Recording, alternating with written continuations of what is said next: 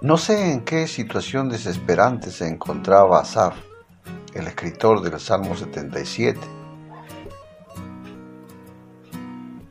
He escuchado lamentos similares de personas que perdieron familiares por el COVID y han dicho que experimentaron sentimientos desgarradores como estos.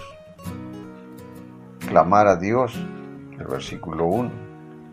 Alzar las manos vacías hacia el cielo, versículo 2. Tener pensamientos perturbadores sobre el Señor debido a circunstancias terribles, versículo 3.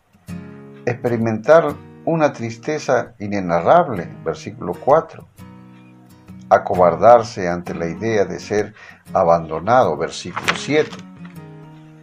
Temer que las promesas de Dios no se cumplan y que su misericordia se haya acabado, versículo 8. No obstante, cuando Asaf recuerda las obras maravillosas de Dios, se produce un cambio.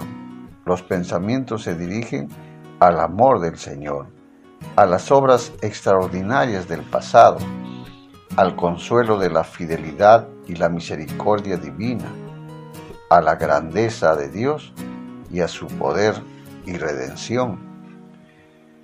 Esta vida está llena de angustias y las respuestas no siempre llegan. Aún así, en la oscuridad, cuando recordamos la gloria, la majestad, el poder y el amor de Dios, nuestra desesperación disminuye lentamente. Como Asaf, podemos recordar las obras del Señor y volver con gratitud donde una vez estuvimos, al descanso de su amor poderoso. Recordar la obra de Dios en el pasado da esperanza para el futuro. Que Dios te bendiga.